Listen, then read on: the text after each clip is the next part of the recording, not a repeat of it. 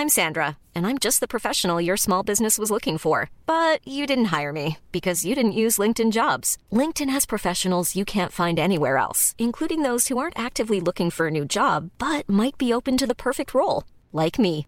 In a given month, over 70% of LinkedIn users don't visit other leading job sites. So if you're not looking on LinkedIn, you'll miss out on great candidates like Sandra. Start hiring professionals like a professional. Post your free job on linkedin.com/people today. ¿Qué tal? ¿Cómo le va? Buenas tardes. Estás a punto de escuchar Yo soy Javier Alatorre. las noticias con Javier Alatorre. La vamos a pasar muy bien. Comenzamos.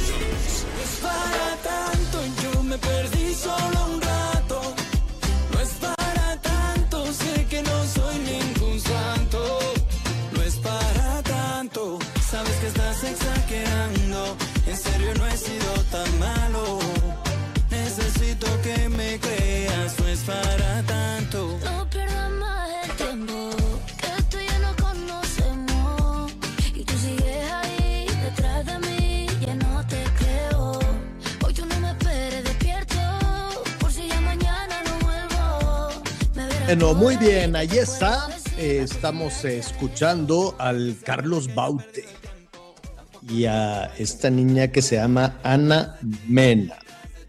Bueno, dice el Miguel Aquino que te van a regalar ahora para el Día del Padre el disco del Carlos Baute. ¿Está bien? ¿Cómo la ves? Este, hay que echarle un poquito más, hay que pensarle más, ¿no? Pues no sé, vamos viendo. Ahorita estaba Una oyendo pensadita más, que el Día del favor. Padre, el Día del Padre, no sé qué. Bueno, primero vamos saludando. Anita Lomelí, ¿cómo estás?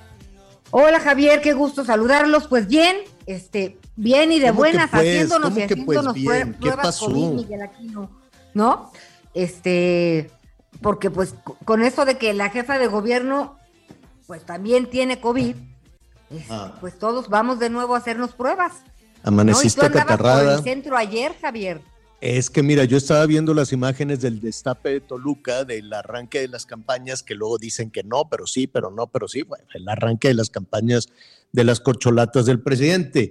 Y ahí estaban todos abrazados. Para el domingo, yo quiero suponer que ya para el domingo, este, Claudia ya, ya tenía COVID. No sé si ahí se contagió o ya llegó contagiada, pero ahí se abrazaron y todo. Y Anita Pues mira. Lomelí andaba, dame una C, dame una L. Ay, ¿no? cálmate. No, fui a ver cómo se veían las tres corcholatas juntas. No, Exacto. fíjate que no se, se sintió mal y no fue a trabajar. Y entonces se practicó la prueba, pero no, no se había sentido mal antes. Lo cierto es que además, antes del domingo, el viernes, en el con- concierto de eh, Silvio Rodríguez en el Zócalo, eran 100 mil personas también. Y ahí también andaba Claudia. Entonces tenemos que, de conclusión, de veras no podemos bajar la guardia. Es No, pero si andas importante. organizando conciertos de ya de muy pasados de moda. O sea, qué necesidad de ir a oír a este señor y estarse ahí contagiando. Pero bueno, eh, conciertos y, y lu- y luego el concierto masivos de destape. No, Anita, pues si te van a invitar, tú cuídate. Allá ellos, los políticos, ya ves que con tal de, avanzar y todo esto, y vamos a ver cómo le va al este, y le pregunté, fíjate, le pregunté a- al canciller Marcelo Ebrard, le dije, oye, ¿no te habrás contagiado? Le digo, porque pues allá andabas en, en la- en la bola, ahí andabas en el barullo de Toluca, y pues te voy a entrevistar aquí, ¿no? Entonces, Ajá. pues yo espero que no. Y luego ayer que andaba yo ahí en, eh, en el, qué bonito está el edificio, el, el Palacio del Ayuntamiento, ahí donde despacha Claudia Sheinbaum, está muy bonito y la gente ahí sí muy amable, en el resto, Muy todo lo demás no sabes cómo he batallado. Entonces mucho beso, mucho abrazo y todo súper padre y nos tomamos fotos y demás. Entonces también me voy a hacer un, también me voy a hacer un chequeíto porque pues fui y me metí para Londo, ahí en el centro de la Ciudad de México, donde pues todo eh, es- es- está un hervidero de, de COVID otra vez. Por cierto, eh, en la parte alta se ve, estaba el cielo tan bonito. Voy a subir algunas fotografías también a las redes sociales, ahí en arroba Javier guion bajo a la torre. este, para, que- para que se vea muy bonito, muy bonito. Eso sí, unas ratotas que yo dije, ¿es una rata o es un gato? Ay, no te creo, Javier. ¿Eh? ¿Viste ratas en la azotea? Ratas en la azotea. ¿De y, dos patas? este, No. y en- no, no, de cuatro, Ah, enormes. ratas, ratas. Rata, ratotota. Dije, ¿será tlacuache o rata? Pues yo creo que era una rata. Y, y la gente así como que, ¿qué, qué hacemos? ¿Gritamos o qué? Estaba horrible. Bueno, de hecho, Palacio Nacional, pues no sé si ya contrataron porque también van a ir a sacar todo el raterío, todas las plagas que hay. Pues es que irse a vivir a un museo, pues no sé, yo creo que ahí están batallando muchísimo la familia presidencial con el tema de las plagas, pero pues ya van a contratar unos especialistas. Bueno, estamos en el tema del Día del Padre, vamos a aprovechar hoy, vamos a aprovechar mañana, saludos a todos los papás, felicidades Miguel, ya hiciste, tú no quieres entonces el CD de, de Baute. Este, no, señor, ¿cómo estás, Javier? Primero que malo. nada, me da mucho gusto saludarte, Anita. Este, no, la verdad es que no. Ojalá le pudieran echar ahí una pensadita o que le inviertan un poquito más, ¿no? De por sí estoy, de por sí estoy ahí siempre peleando de que a nadie le importa el Día del Padre, que ni siquiera No. tenemos un día fijo. Entonces, este, que le echen una pensadita. Fíjate, así rápidamente, del Día del Padre, estaba revisando las ventas de este año de 10 de mayo, fueron de 62.400 millones de pesos para el Día de la Madre. 62 mil y hubo, se suspendieron las clases, este, festivales, eventos, tabla gimnástica. Qué bueno, felicidades a, a todas las mamás. Para los papás, pues no, de 62 mil, estaba revisando, la Canaco Ciudad de México dice que sus ventas con el incremento post pandemia pueden ser de 2 mil millones de pesos, 2 mil 137. O sea, 60 mil millones menos que para la mamá. Ahí pues, pues bueno. Bueno, es solo la, la Ciudad de México, eso lo están dando a conocer ahorita. Dice la Concanaco, ¿cuáles son los regalos más buscados? Lociones, corbatas. Tú- ve palomeando lo que quieras, Miguel, porque andas muy quisquilloso. ¿Quieres una loción? No, yo ya ¿Quieres oí que quiere. ¿Quiere un corbata? celular? Un ¿Quieres iPhone una 19B. cartera? Sí, ya necesito cambiar mi teléfono por si alguien ahí, No, este, pero el iPhone 19C ni siquiera ha salido, Miguel. por si alguien no tiene el contacto de Valeria o Valentina, su papá necesita cambio de celular. Bueno, nada más no te acerques mucho. ¿Cómo se llama la, la, la, esta, la que se roba los celulares allá en la Cámara de Diputados? La diputada. Úrsula. Sí es Úrsula, ¿verdad? La cacharon y es sobrina del presidente. ¡Qué vergüenza! La cacharon robándose un celular a esta diputada. Úrsula Este, Patricia. Úrsula Patricia. ¿De qué partido es. Nomás porque es sobrina del presidente, pero pues de ahí en su casa la conocen, yo creo. Y, a- y ahora la van a conocer más. En redes sociales la cacharon robándole el celular al diputado Luébanos, a Raúl Luébanos. Estaba todo el barullo en la cámara. No, que no pasará, ni que tú, y que quítate. Y la otra así, despacito, despacito, metió la mano ahí en el podium donde estaba hablando Luébano. Y miren, volteen para allá, que allá andan los del PAN. Y, que, y Soba le agarró, el- la yo pensé que era la cartera, pero creo que le robó el celular y luego se lo metió hacia el pantalón. Y qué vergüenza, porque revisaron los videos y que la cachan robando. Lo regresó. Después ella lo negaba todo y después ya que vieron el video, pues lo regresó. Entonces, este, mucho cuidado, no te acerques. Si te regalan un celular las niñas, no te acerques a la Cámara de Diputados porque ahí roban. Ahí está la senadora. ¿De qué partido es diputada? Es de, pues debe ser de De Morena. Morena, si es sobrina señor. presidente. Ella, de hecho, es la coordinadora de los diputados de Morena en el Congreso de Tamaulipas. Todo esto sucedió en el Congreso de Tamaulipas. ¿Y cómo, cómo se llama? Úrsula Salazar Mojica. Úrsula, la Úrsula Salazar Mujica, qué gacho, robar y que te cachen. bueno, No, no, no. Ay, la Úrsula. Bueno, pues ahí está. Lo que más se van a vender eh, son eh, las comidas en los restaurantes. Pues ni modo, tú invita a todo mundo a que celebren el Día del Padre, pero pues tú tienes que pagar, Miguelón, ¿eh? No, no creas tú. Y pide lo más Eh. caro, que te den así coctelito de camarón, todo muy bien, y que te celebren. También hay regalos de lo más buscados son las carteras, el zapato, el cinto, las lociones y las corbatas. Eso es lo que hay. Entonces, tú ya compraste el regalito para Eli, Canita. Yo ya le tengo un regalito, pues sí, ya, ¿Ya? le tenemos un, un- Caro, caro, caro, carísimo o un detalle. No, Un detallito. un detalle que le No, va a ¿por sacar un lágrimas. detalle? Un detalle que le, le- mira, le hice un Cómprale algo video, muy caro. le hice un video de cuando sus hijos chicos, así que Ah, crecieron sus hijos y que está- ahora es abuelo. Ah, eso está bonito. Le estás diciendo abuelo. Ok, ese es el detalle. ¿Y el regalo? No, ya, pues Regalo. ya sus hijos. Yo que regalo le va a regalar una PCR. No, no, ¿sabes qué? Ya necesito. Hoy me dijo, oye, hay que buscar acciones, maes- me- te has hecho 1500. Y le digo, sí, en el cerebro ya tengo más algodoncitos blancos del- de los palitos esos que neuronas. Es increíble, pero pues sí me angustia.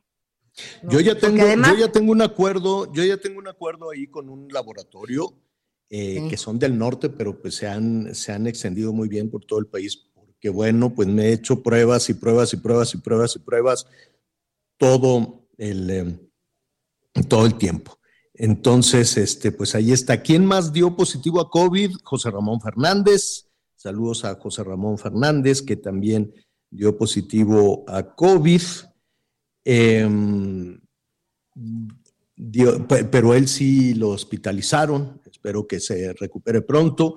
¿Quién más dio positivo? El eh, titular del Seguro Social. No sé si ya se recuperó o sigue batallando con el COVID. Oye, todos ¿Fue los que van a? Palacio Nacional se contagian. ¿Qué les qué pasa ahí? También Jesús Ramírez, ¿te acuerdas? Ah, Jesús no, Ramírez faltó, el vocero, le mandamos un saludo, también se contagió. Este, pues es que no, no baje la guardia. Celebre usted el Día del Padre, vaya a los restaurantes, haga lo que quiera, vaya donde sea, pero este, cuídese, cuídese mucho, por favor, y sobre todo si van a llevar a personas mayores, adultos mayores, al abuelito, a, a estas celebraciones de, del 10 de mayo, del 10 de mayo, del Día del Padre, pues entonces hay que tener, hay que tener muchísimo cuidado. Bueno, saludamos a nuestros amigos que nos escuchan en la costa Pacífico, están los aguaceros. Saludos a Guadalajara, les va a llover, sí, sí, les va a llover. Les ha, eh, les ha, se, se han registrado pues unos aguaceros muy, muy fuertes y la verdad es que Guadalajara en su infraestructura pues de pronto como que no aguanta. Eso sí es una bendición para los trabajadores del campo de, de Jalisco, eh, que estuvieron batallando también con la falta de agua, pues les llega la lluvia con Blas, con este huracán que no va a tocar tierra, se va a ir bordeando, va, de hecho, eh, al ratito le vamos a decir toda la, la trayectoria, pero va a dejar lluvias en Jalisco, lluvias en Michoacán, tan necesarias. Mira, el aguacate es el fruto que más agua consume en su cultivo, muchísimo. Por eso los aguacateros están también preocupados porque quieren este, reforestar las zonas boscosas de, Michoacán, pero pues ahí con los malosos se ha convertido aquello en un verdadero desastre, les quitan la producción y demás. También les va a llover en Colima, que en Colima a ver si con las lluvias se, se apacigua un poquito la violencia porque nomás no ven la suya. Al ratito vamos a estar hablando con el Servicio Meteorológico Nacional. Ojalá que esta lluvia, ojalá que este huracán en su desplazamiento hacia el noroeste, en el, en el Pacífico, les pueda llevar un, un, poquito de lluvia a Sinaloa, a Baja California, a Baja California Sur y a, y a Sinaloa. Ya, si podemos hacer cartita, pues ojalá les lleve también para apaciguar la sequía en Sonora. Por allá sí está el asunto seco, seco, seco. Fíjate que eh, por la mañana aquí en el sureste nos, eh, nos, despertamos con un cielo nublado y con una lluvia, Javier, Anita, que aproximadamente habrá durado entre 10 y 15 minutos, pero créeme, eh, lo suficiente para provocar algunas, algunos encharcamientos y llovió, pero llovió en serio, cuestión de segundos nada más de salir a cerrar ventanas y terminaba uno en su, como si te estuvieran lanzando cubetadas de agua. Impresionante la forma en la que llovió aquí en la zona del sureste, en donde aquí, bueno, pues también, bueno, pues continuamos con algunas cuestiones del clima, eh, sobre todo con temporales de lluvia en los próximos días. Oye, qué, qué, qué situación esta. Hoy vamos a tratar eh, un tema de una, pues una irresponsabilidad, o vamos a ver qué es lo que dicen las Ay, sí. autoridades en eh, Mexicali. Resulta que ah, una, una mamá tenía una cesárea programada y empieza a narrar cómo pues, se fue la luz y decidieron continuar con la cesárea iluminándose con un teléfono celular. ¿Qué es eso? Y si no me equivoco, la mamá, Carla se llama, este, eh, pues decidió, se dio cuenta de todo eso y dice, oigan, se fue la luz, ¿cómo, cómo que me, me van a hacer una cesárea con la lucecita del celular? Y ella entiendo que dijo que no y aún así, pues ya Ella, no, anestesiada, ella dijo que tenía, ella le dijo, oigan, no quiero que me operen así, no me quiero morir, tengo miedo. Y entonces los especialistas le dijeron, no te preocupes porque pues te vamos a operar con la luz de nuestro celular. Este, Pero ¿cómo que no te preocupes porque con la luz de nuestro celular, ¿en qué cabeza sí, con la cabe? lámpara de tres celulares. ¿En qué cabeza cabe hacer eso? O sea, es programada, es una cesárea, no pasa nada si la hacen cuando regrese la luz. ¿En qué hospital fue esto, Miguel Anita?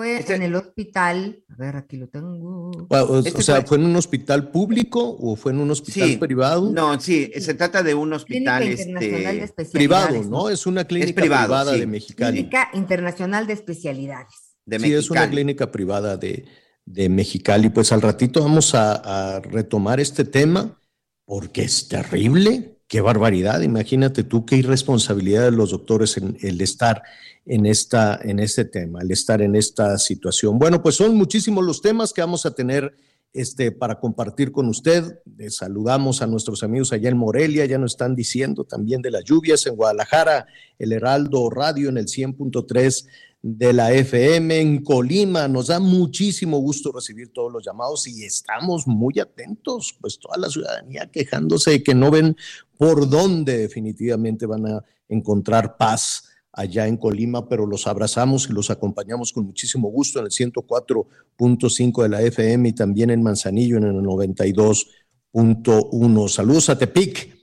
Qué bonito, qué bonito es Nayarit, qué bonito es Tepic, eh, aunque pues también están batallando y batallando muchísimo con los malosos. Bueno, pues así está. Vamos a tener muchísima, Oye, muchísima una información. cosita. Dime, Anita, claro. Es que hoy es el Mm. Día Internacional de las Remesas Familiares. Y yo creo que si hay días internacionales que celebrar, pues entonces nosotros tenemos que hacer una fiesta. ¿Y quién hizo el día de la remesa? El día.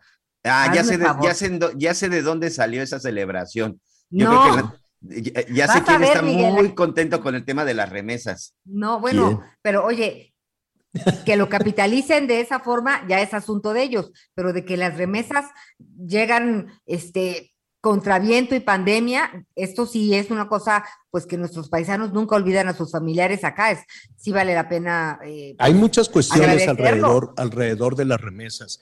Eh, Sí. en realidad no es un éxito del gobierno, ¿eh? aunque No, los- el, los- no. el gobierno lo anuncia como si fuera un éxito de política pública. Alcanzamos otro récord de remesas. ¡Bravo! ¡Bravo! No, hombre, qué vergüenza que Claro. eh, las mexicanas y los mexicanos que mandan el dinero producto de su trabajo no, lo, no, no pudieron hacerlo en México. Qué mal que se fueron por la violencia, qué mal que se fueron por la pobreza. Imagínate lo que tuvieron que batallar con los polleros, los traficantes de personas, con la migra, con la policía, con las policías estatales, con todos los que te van extorsionando en el camino rumbo a los Estados Unidos. Todos, las migras, policías. Y, después de eso mandan el dinero y se les aplaude así, ah, qué bueno que nos mandaron el dinero así y- te adornas y te adornas con el producto, el esfuerzo, el trabajo de estas personas. Ahora, sí habrá que revisar, sí, está muy bien, qué bueno que llegan esa cantidad enorme de dinero para reactivar la, para reactivar la economía. Y hay también, ¿no? Este, quienes quieren saber el origen de esas remesas. ¿No? También si todo es producto del trabajo honesto, decente y sacrificado de mexicanas y mexicanos que no encontraron la oportunidad en México y se fueron allá a los Estados Unidos? ¿O, cuál, o, por qué ha crecido tanto? ¿Qué puede haber en medio por ahí, ¿no? Escondido por ahí en esos récords y récords y récords de, de, remesas. Evidentemente que hay una economía sana allá en los Estados Unidos, una economía sana que genera empleos y que permite este, que cobren su sueldo y lo manden a México. Si no tuvieran esa economía sana allá en los Estados Unidos, pues no estarían manteniendo a, por lo menos 10 familias, 10 em, millones de familias 10 millones de familias mexicanas en México. Entonces, si no avanzaran, pues no, no, no jalaría. Por eso, hoy también vamos a hablar de una luz amarilla, una luz de alerta que se está prendiendo en el mundo, que se está prendiendo en particular en los Estados Unidos. Aumentaron sus tasas de interés y entonces los analistas dicen, uy, si Estados Unidos, que hace poco, no hace mucho, tenía una tasa cero, una tasa cero de interés, y ahora sigue aumentando. Aumentó ayer en 75 puntos base, es decir, en 0.75%. Su tasa de interés, eso significa que el crédito es más caro, que el dinero es más caro, que se está desincentivando el, el consumo. Y entonces algunos analistas, ¿sabes qué? Se viene una recesión enorme. esperemos que no, esperemos que no caiga Estados Unidos en una recesión porque eso sería un golpazo enorme para México. Uno, para las posibilidades de trabajo. Dos, para las posibilidades de que ese trabajo, el sueldo de esos trabajos lleguen a México. Es decir, la principal entrada de divisas es de personas que están trabajando allá. La principal entrada de divisas tendría que ser de personas que estén trabajando aquí, de oportunidades aquí, de generación de empleos aquí, generación de riqueza aquí, aunque esa palabra les genere escosor a todo el mundo, se tiene que generar dinero, se tiene que generar riqueza, no es pecado, no es pecado generar riqueza para con eso llevar el bienestar a las personas y no estar dependiendo de las medidas y de las políticas económicas y financieras que se tomen allá en Estados Unidos. Ahora, todas las remesas que llegan son producto del trabajo de mexicanas y mexicanos. Ese récord de remesas podría estar escondido por ahí algún otro dinero?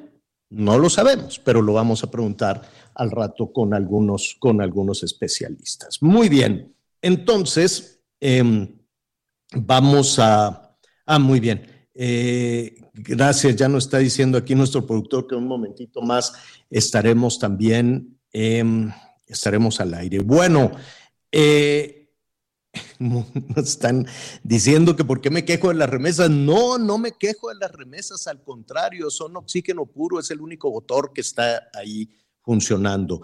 Rápidamente vamos a estar hablando al ratito del, eh, de nueva cuenta del aeropuerto, tanto el internacional de la Ciudad de México, que sigue siendo un caos. Espero que, pues, eh, pues no sé, ya vienen las vacaciones de verano, hay personas que se movilizan de un punto al otro y que vienen a la Ciudad de México para después, este, moverse a otro punto del país. Revíselo muy bien, revise muy bien los horarios, si va usted a llegar a la Ciudad de México para tomar otro avión o si viene en autobús a la Ciudad de México ahí directamente. Hay una terminal ahí en el aeropuerto para luego tomar un avión porque es un caos. En esta semana, en lo que va esta semana, nunca eh, nunca habíamos vivido que todos, absolutamente todos los vuelos, todas las operaciones estén trastornadas, todas. Antes estaba este, retrasado probablemente un avión, dos aviones, tres vuelos, y ahora el 100% de los vuelos esta semana eh, estuvieron atrasados. Ayer se hablaba de aproximadamente 200. Y también está de nueva cuenta en la mira el aeropuerto Felipe Ángeles porque em, pues ya los pasajeros no llegan. Aeroméxico se estaba quejando, creo que quiere modificar. Hay un vuelo, el vuelo con el que se iniciaron las operaciones en el Felipe Ángeles era hacia Villahermosa, donde están eh, construyendo la, ¿cómo se llama? La refinería de Dos Bocas, que por cierto ya se tiene que inaugurar eh, el mes que entra. Entonces vamos viendo porque pues todavía les faltaba ahí muchísimas cosas. En el momento en que se terminen los trabajos de la refinería de Dos Bocas, pues yo creo que van a disminuir también las demandas de vuelos hacia Villahermosa. De por sí, así con la construcción a tope como van hubo cinco pasajeros. Uno, dos, tres, cuatro, cinco. Imagínense lo que significa levantar un avión, el combustible, la turbocina, los sueldos, la tripulación, lo que te cuesta el aeropuerto. Levantar y bajar un avión es un asunto carísimo, más todos los impuestos que se cargan en, los, en el boleto. Que por cierto, los impuestos y todo lo que se paga en el Aeropuerto Internacional de la Ciudad de México no le cae ni un centavito al aeropuerto Benito Juárez, porque todo eso es para pagar las deudas del aeropuerto que se canceló. En fin, está de nueva cuenta en la mira, en entredicho, el Felipe Ángeles. ¿Qué quiere que le diga el Benito Juárez? Es un desastre, un, un cochinero aeropuerto. Entonces lo, lo vamos a, a retomar en un momentito más porque ya está la guitarrita. Hacemos una pausa y volvemos. Conéctate con Javier a través de Twitter, arroba javier-alatón. Sigue con nosotros. Volvemos con más noticias. Antes que los demás. Todavía hay más información. Continuamos. Julio, Julio. Ya llegué a la cima. ¡Uf, qué frío! Lo que llega frío pero delicioso es el 3x2 en todos los jamones empacados, en todas las frutas, verduras y comidas congeladas. Y además, 3x2 en todas las mermeladas, consomés, caldos y sazonadores. Con Julio lo regalado te llega. Solo en Soriana. A junio 23. Aplica restricciones. Las noticias en resumen. El subsecretario de Seguridad, Ricardo Mejía, detalló que ya van siete detenidos relacionados con el linchamiento del abogado Daniel Picasso, ocurrido la semana pasada en Huauchinango, Puebla. Con 29 votos a favor, 11 en contra y dos abstenciones, el Congreso de Nuevo León aprobó quitar la unidad de inteligencia financiera y económica al Estado y adherirla a la Fiscalía General de Justicia. Con un total de 1.575 contagios activos de COVID-19, que implica un incremento del 41% en una semana, autoridades en Baja California Sur acordaron la suspensión de clases en el presente ciclo escolar a partir del 23 de junio próximo. Hoy el dólar se compra en 20 pesos con 35 centavos y se vende en 20 con 83. Pues qué terrible, vamos a regresar a la suspensión de clases. Eh, bueno, por lo menos en este estado que nos eh, señalas, eh, que nos señalas, Anita, pero pues sí es un asunto, es un asunto serio, es un asunto preocupante, porque si hacemos como que nada pasa, pero la verdad es que las criaturas están terriblemente mal en su formación, en su educación dos años desde, no, más de dos años, desde que Esteban Moctezuma, así todo apanicado, dijo, no, no, no, no queremos clases, no queremos clases. Qué barbaridad, pues sí, y las cierran por, eh, por el aumento en los contagios de COVID, Anita. Así es, esto informó el, el, responsable de la Secretaría de Salud de Baja California Sur, Sacil Flores Aldape, y pues a partir del 23 de junio en cinco municipios del estado. Y fíjate, Javier, que pues en principio el eh, calendario escolar pues terminaba en junio, primeros días de julio. Ahora lo, lo, lo, alargaron hasta julio, este, y pues está en suspenso qué va a pasar, porque además te voy a decir algo, tenemos un problema de educación en esta generación pandemia, 100%, pero también hay muchos niños que regresan a que los cuiden los abuelitos. Y los abuelitos a la hora del contagio, estamos hablando de que pueden ponerse pues delicados de salud ya por la edad.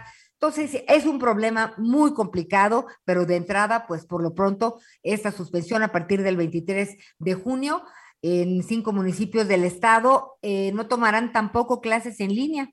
Además, este, no, bueno, qué, pues, qué, mala, qué mala noticia, desde luego. Y habrá que estar atentos a esto que le dice la quinta ola. Mire, eh, ya pueden vacunar a los niños, ya pueden vacunar en México a los niños a partir de los cinco años, de los cinco a los once años. En Estados Unidos, la FDA, la Food and Drugs Administration, ya autorizó que se les pueda aplicar la vacuna desde recién nacidos, ¿no? A partir de los seis meses, si no, si no me equivoco, ya, ya se les puede aplicar la vacuna allá en los Estados Unidos. Aquí vamos a trompicones con eso. Primero este señor, ¿cómo se llama? López Gatel, decía que no, que era que no se debe de vacunar a los niños y fue terrible aquella sentencia cuando decía es que si se vacuna a un niño se le quita una oportunidad de vida a otra persona, que los niños no son personas o que va de, de, tropicón en tropicón. Y después sí, voy contigo Anita para que nos digas cómo registrar a los niños, pero yo, ¿te acuerdas que también el jefe de López Gatel, el secretario de, de salud, también estaba en contra de que se vacunaran a los niños. No, a los niños no, a los niños no. Y, es más, él dijo, a mis nietos no los van a vacunar. Bueno, pues vamos viendo a ver si lo registra o no, pero todos los que iban ahí, no, López Gatel, yo no sé si López Gatel va a vacunar. ¿Tiene hijos? Creo que sí. Eh, no sé si va a vacunar a eh, sus hijos.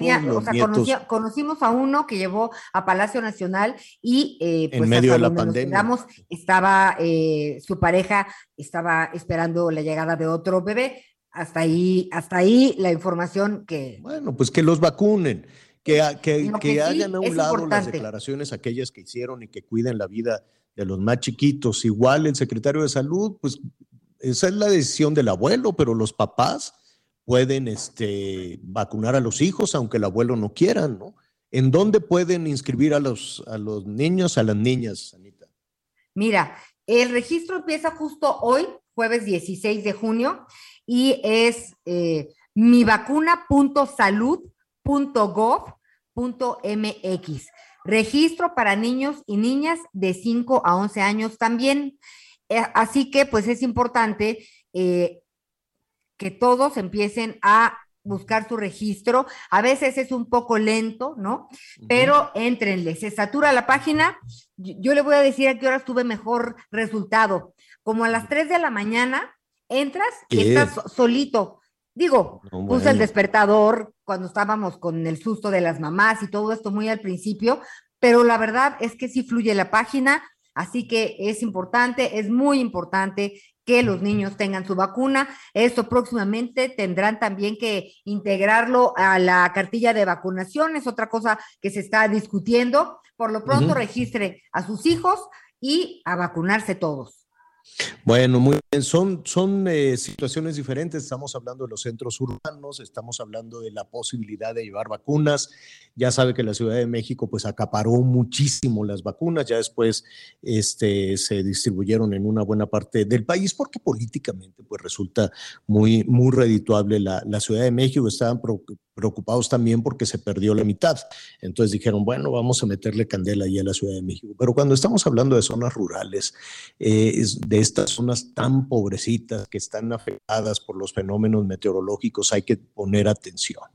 Em, si no se tiene para comer, pues imagínese para un cubreboca, en este momento no tienen techo, no ha acabado, aunque digan que el, domingo pasado, no, ya acabamos el censo, pues los mismos elementos del ejército y la, y la marina eh, dicen no se ha podido llegar a muchas comunidades, no se ha podido, no, no se tiene la certeza, y ya vamos para 20 días del paso del huracán y no se tiene la certeza de la suerte que corrieron las personas desaparecidas, todavía hay cinco desaparecidos, todavía, hay comunidades que en un puente aéreo pues les llevan un poquito de agua, alguna, alguna despensa, gracias a la Marina, gracias al ejército que están haciendo toda esa tarea, pero em, yo no sé por qué dijeron ya, Los, los del chaleco vino tinto dijeron, ya, ya censamos a todos.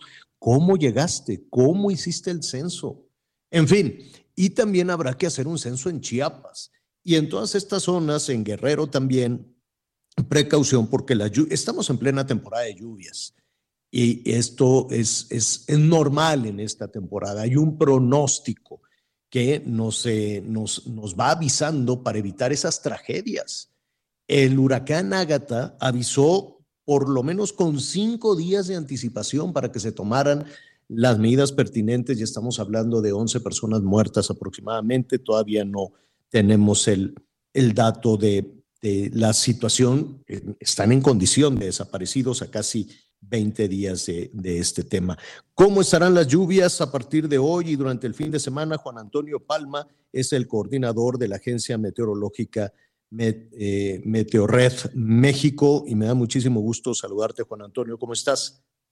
¿Qué tal, Javier? Ana, buenos, buenos días a todos. Buenos días igual a todos tus, radio radioescuchas. Oye, ¿qué hacemos con el huracán Blas? ¿Cuál es el pronóstico? Pues mira, mira Javier, afortunadamente el huracán Blas se está alejando de las costas nacionales, pues, en el Pacífico. Eh, es un huracán categoría 1, registra vientos de 140 kilómetros por hora. Eh, como te decía, afortunadamente se está yendo, se está yendo hacia el Pacífico lejano, pero el detalle está en que su circulación va a seguir generando lluvias, principalmente en los estados de Guerrero, Michoacán, Colima, Jalisco, esto podría ser hasta el fin de semana y, pues ya, ya se habían ahí registrado algunas lluvias importantes, sobre todo en el estado de Jalisco, y algunas inundaciones. Y al parecer este ciclón, aunque no de manera directa, eh, pues va a seguir favoreciendo precipitaciones importantes. Igual déjame comentarte que eh, hay otra posible formación ciclónica frente a las costas de Oaxaca y Chiapas. Ya hay un 70% de probabilidad según el Centro Nacional de Huracanes y pues este sistema también podría pasar paralelo a las costas, te digo, de Chiapas, Guerrero, eh, Oaxaca, Michoacán y la misma situación. Aunque al parecer no va a impactar de manera directa a tierra, el sistema es amplio, su circulación es amplio y va a estar favoreciendo muchísima lluvia y pues también, esto podría incrementar el potencial de, inundaciones o encharcamientos severos en, en, estas regiones del país. Y ya para rematar, Javier, Déjame decirte que también hay otro sistema en el Caribe que también podría acercarse, pero esta vez a las costas de Quintana Roo, península de Yucatán, una baja presión que va a traer mucha lluvia. Así que tenemos tres sistemas meteorológicos que van a garantizar las lluvias eh, con intensidad hasta el fin de semana. El de Quintana Roo es el que viene de, pues de Honduras, el que viene de Centroamérica, ¿no? Así es. E, este, al parecer, no, no, no agarraría tanta fuerza, en el sentido de que está muy pegado a tierra y tal vez ni siquiera llega a ser una tormenta tropical, cuando mucho sería una, una depresión, pero eh, no importa porque eh, aunque sea una depresión, va a arrastrar muchísima humedad. Entonces esto va a integrarse a toda la región del sureste del país. También si tenemos del otro lado del Pacífico a este otro posible ciclón tropical, pues estamos hablando de que estamos como que entre dos, dos vórtices, dos ciclones, y la situación aquí es que... Tres, ¿no? Este, estaríamos entre tres, el, de, el del Caribe, y dos, dos en el Pacífico. Blas, que se va este, internando, si no me equivoco, la trayectoria es hacia el noroeste, ¿no? Estaría integrándose hacia, hacia las aguas del Pacífico, pero se está formando otro que viene, que viene detrás y bordeando también el Pacífico Sur. Así es. Eh, eh, afortunadamente con Blas, eh, conforme pasen los días, se va a ir alejando y, y sus efectos van a ser cada vez menores pero pues como te digo, después de Blas eh, podría formarse Celia en la parte del Pacífico, en la parte frente a las costas de, Oaxaca y Chiapas, y tal vez no como ciclón tropical, pero sí como una depresión tropical eh, frente a las costas de Quintana Roo, y entonces ya tendríamos que vigilar toda la zona sur-sureste del país, porque va a seguir lloviendo con fuerza y esto, pues como te digo, puede, incrementar el potencial de inundaciones en toda la región. Así es, habrá que tener precaución en, Chiapas, que todavía no se hace un recuento adecuado de las afectaciones en Chiapas, se está trabajando en, Oaxaca y seguramente pues lluvias también fuertes en, en Guerrero, tres de los estados más pobres de nuestro país. Y digo, hago este, hago este señalamiento, Juan Antonio, porque eh, eh, te voy a ser honesto, a mí no me gusta decirle mal tiempo.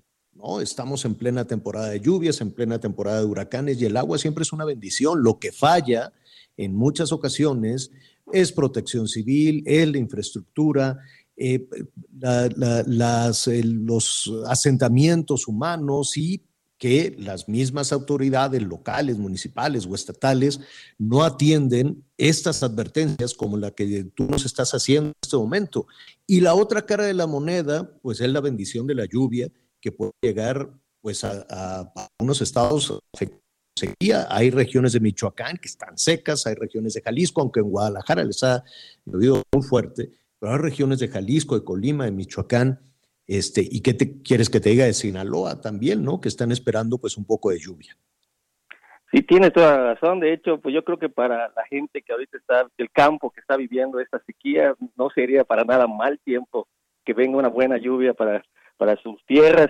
Y pues sí, yo creo que la gente, la población en general debe estar también muy atenta de los avisos que emitan las autoridades de protección civil y hay que tener una cultura de prevención, que a veces sin ser necesariamente un huracán categoría 5, este tipo de sistemas tropicales pueden dejar agua. muchísima lluvia. Efectivamente. Pues ahí está. Y, seguramente mañana, si no tienes inconveniente, Juan Antonio, regresamos contigo para ver cómo nos pinta el fin de semana. Por lo Claro pronto sí. te agradecemos. Muchas gracias a ustedes, para servirles. Gracias, gracias. Es el meteorólogo Juan Antonio Palma Solís. Oiga, había este, unas filas interminables para un, un trámite, una nueva factura electrónica, pues que ya entra que ya entra en vigor, era un trámite muy complejo, ¿no? Los mismos trabajadores del SAT estaban hartos y se unían a las protestas de la gente, porque en muchos lugares pues no, no, no, no tenían la capacidad, no hay aire acondicionado, están trabajando en unas condiciones, pues a propósito de los recortes y de los ajustes presupuestales, pues imagínense la manera en la, en la que están este, eh, trabajando. Eh, esta, esta nueva documentación, que es la, a ver, factura electrónica 4.0. Eh, en muchas empresas les decían, si no presentas este nuevo documento que está solicitando el SAT, no te vamos a pagar. Así es que, pues imagínese usted lo que eso significaba, tanto para las trabajadoras, los trabajadores, como para los empleadores. Entiendo que se dio una prórroga, pero para entender de qué se trata y qué podemos eh, hacer las y los trabajadores, vamos a platicar con Gabriel Ángeles. Él es socio de eh, socio fiscal de Garrido eh, y Licona y te agradecemos muchísimo que nos ayudes a, entender qué hacemos con esta, eh, con esta documentación. Eh, permítame, permítame un segundito, estamos ya a punto de tener la comunicación con Gabriel Ángeles, ya está con nosotros. ¿Cómo estás, Gabriel? Buenas tardes. Hola, Javier. Buena tarde. Todo muy bien, muchas gracias.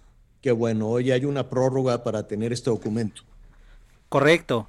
Sí, mira, como bien adelantabas, la verdad es que inicialmente se estaba planteando la entrada de en vigor de esta nueva versión de las facturas electrónicas, la famosa versión 4.0, para el mes de julio. Sin embargo, justo toda esta problemática que ha traído para obtener un documento que es fundamental para dar cumplimiento con estas nuevas reglas es la constancia de situación fiscal, lo cual precisamente motivó que las autoridades extendieran este plazo para darle más oportunidad a todos los contribuyentes de cumplir en la debida forma. Entonces, derivado de ello, nos están dando oportunidad de que cumplamos con todo esto hasta el primero de enero de 2023. Es decir, tenemos todavía todo este año, todo 2022, para asegurarnos de tener toda la información completa y asegurarnos también que tenemos los medios necesarios para cumplir con los nuevos requisitos que está poniendo el propio SAT. Uh, ahora, eh, ¿qué sucede con, hay algunos eh, trabajadores dicen, y si no, si no tengo el documento, ¿me van a suspender el, el ingreso, el pago? No, justo fue un punto que causó mucha controversia, Javier. Realmente esto no se puede dar, sin embargo, sí tiene un impacto muy significativo para los empleadores. Es decir, si yo, no si yo como empleado no le otorgo esta constancia para que ellos puedan asegurarse de los datos, entonces lo que va a provocar es que el empleador no va a poder deducir el saldo que él me da, todo ese sueldo que él me está pagando y las prestaciones que me da serían un concepto no deducible y evidentemente esto tiene un costo alto para todos los contribuyentes, lo cual no ayuda para nada en su posición económica. Um, esta, esta constancia de, de situación fiscal, eh, ¿qué es? Mira, en términos generales, es un documento mediante el cual el SAT nos notifica en términos generales cuáles son los datos que él tiene de nosotros, es decir, viene mi domicilio fiscal, viene mi nombre completo, en el caso de personas morales viene el régimen fiscal en el que se encuentra y su, su denominación integralmente y la situación fiscal propiamente que yo guardo, es decir, si tengo adeudos, si he tenido algún juicio, si he tenido algún crédito fiscal que me hayan determinado, pues ahí es donde yo lo voy a poder observar. Entonces ahí vas, eh, pones todo, es como ponerte en orden con Hacienda, ¿no? Es como ponerte en orden, que estén todos los datos correctos y además si tienes deuda, que la pagues. Y si alguna trabajadora, algún trabajador a la hora de estar realizando este trámite le dicen, oye, pues ya le debes tanto dinero, más eh, recargos, más impuestos, más, eh, no sé, todo lo que se cargue en esos casos, y no pueden pagar, ¿qué hacen? Justo, es la oportunidad para regularizarse es momento de revisar justo a través de revisar esta, esta información que se está entregando, identificar si realmente esos créditos efectivamente proceden y por lo tanto tendrían que pagarlos. En caso contrario, pues también podemos meter aclaraciones, podemos solicitar entrevistas incluso con la autoridad para que precisamente se logren regularizar todas estas y situaciones. Y sí le harán caso a un trabajador que le diga, oye, no, yo quiero una aclaración. digo, para ti estás evidentemente con el despacho absolutamente familiarizado, pero yo me pongo en lugar de un trabajador, de una trabajadora pues en una de esas avientan la toalla y dicen, no, trabajar de manera formal es imposible, mejor me, me voy a trabajar a la calle, a la informalidad. Sí, sin duda. Afortunadamente, Javier, los procedimientos que el SAT en forma general tiene han dado buenos resultados. Sin duda habrá algunos casos muy puntuales donde habría que entrar un poco más a detalle, iniciar probablemente un segundo procedimiento, a lo mejor una queja o temas de este estilo, pero los medios existen, que ese es el mensaje integral que queremos dejar. Qué bueno. Anita Lomelí te quiere preguntar, Anita. Sí, gracias. Es que fíjate que antes de que dieran la prórroga, eh, eh, Gabriel, eh, había la posibilidad de que si no estabas en orden, no te pagaban tu quincena y luego aclararon que de ninguna manera se, iba a poder autorizar pues la falta de, del pago.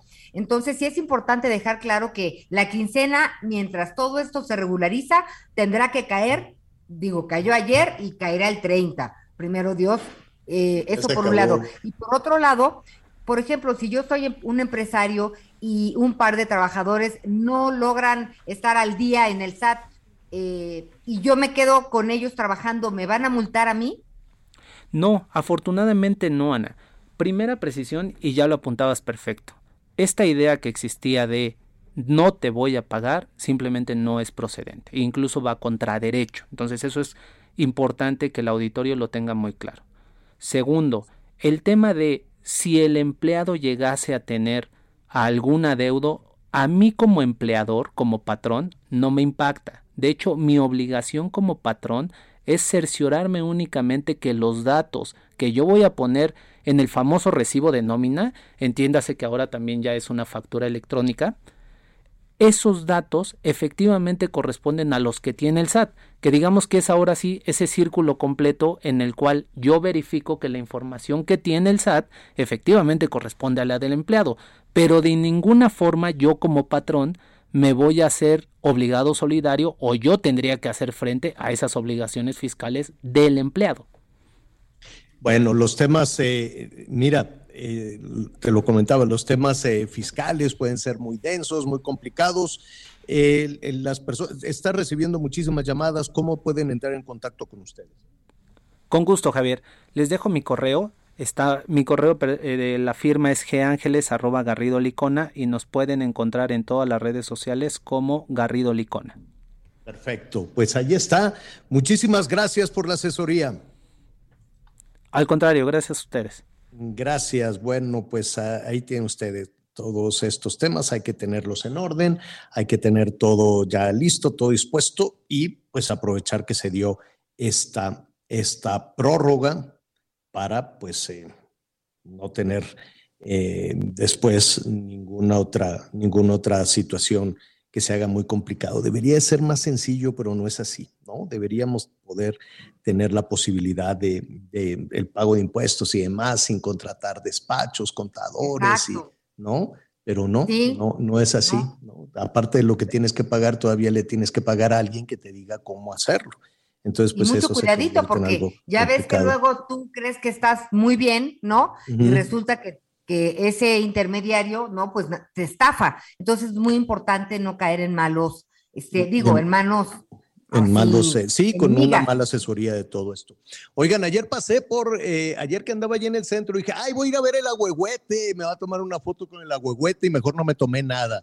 Está bien feíto, pobrecito, se chiqueó todo. Este, tan verdecito y ya está café seco, pero dicen que no está seco, que nomás está chiqueado, que, se tiene que aclimatar y que de aquí a fin de año que vamos viendo que no está muerto. No, no, no, no, no. Que es normal está midiéndole el agua a los camotes. secas y pelonas, pues quién sabe por qué. No, no, no. No, sé. No, yo puse ellos dicen que es parte del proceso de adaptación. Yo puse una huehuete ahí en, eh, en, en, la barranca y después de una pausa les voy a decir qué pasó. Volvemos.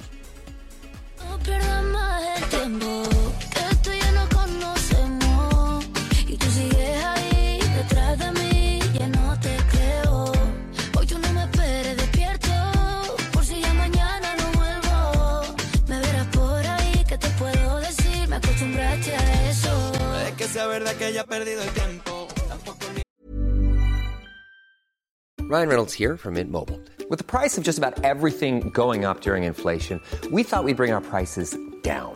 So to help us, we brought in a reverse auctioneer, which is apparently a thing. Mint Mobile unlimited premium wireless. Ready to get 30, 30, bit to get 30, bit to get 20, 20, 20, bit to get 20, 20, bit to get 15, 15, 15, 15 just 15 bucks a month. So, Give it a try at mintmobile.com/switch. slash $45 up front for 3 months plus taxes and fees. Promo for new customers for limited time. Unlimited more than 40 gigabytes per month slows. Full terms at mintmobile.com. Conéctate con Miguel Aquino a través de Twitter. Arroba Miguel Aquino. Toda la información antes que los demás. Ya volvemos. Todavía hay más información. Continuamos.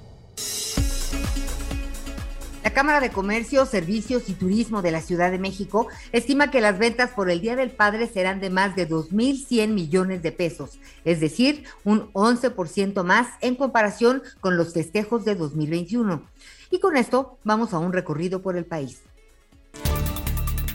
La construcción del tramo 5 sur del tren Maya resulta legalmente inviable hasta por 20 años, debido a que Fonatur violó la ley a realizar acciones de tala y desmonte sin tener los permisos necesarios. El abogado Juan Francisco Torres Landa Rufo señaló que el gobierno federal violó el artículo 97 de la Ley General de Desarrollo Forestal Sustentable, por lo que no es posible que se le autorice el cambio de uso de suelo para llevar a cabo el proyecto. A su vez, el litigante cuestionó la inactividad de la Semarnat, así como de la Profepa, quienes señaló tienen la obligación de investigar, denunciar y perseguir este tipo de delitos. Desde Quintana Roo, Fernanda Duque. Los 20 ayuntamientos de Nayarit deberán ofrecer tarifas preferenciales del 50% del costo de servicios públicos a personas adultas mayores y personas con discapacidad. Ello luego de una reforma a la ley hacendaria municipal del estado de Nayarit en los artículos 6 y 34. Los descuentos aplicarán en los servicios de agua potable, alcantarillado, drenaje y saneamiento. Particularmente también legislaron para que las personas con discapacidad discapacidad física y mental puedan ser favorecidos con tarifa preferencial en el pago del impuesto predial. Además, se aprobó la reforma al artículo 91 para garantizar el suministro de agua potable y drenaje a las personas que por falta de pago han quedado afectadas. Soy Karina Cancino desde Nayarit. Verónica Montiel Cortés, regidora de Vacum Sonora por el Partido del Trabajo, fue asesinada anoche de un tiro en la cabeza al salir de un gimnasio ubicado frente a la laguna de Nainari. El crimen ocurrió alrededor de las 10 de la noche cuando llegaron dos sujetos a bordo de una motocicleta y uno de ellos le disparó a la cabeza provocándole una muerte instantánea. Cabe recordar que el 26 de noviembre del 2019 también fue asesinado el secretario del ayuntamiento, Víctor Manuel Armenta, al salir junto con su hijo de un departamento que habían alquilado, informó Ángel Villegas.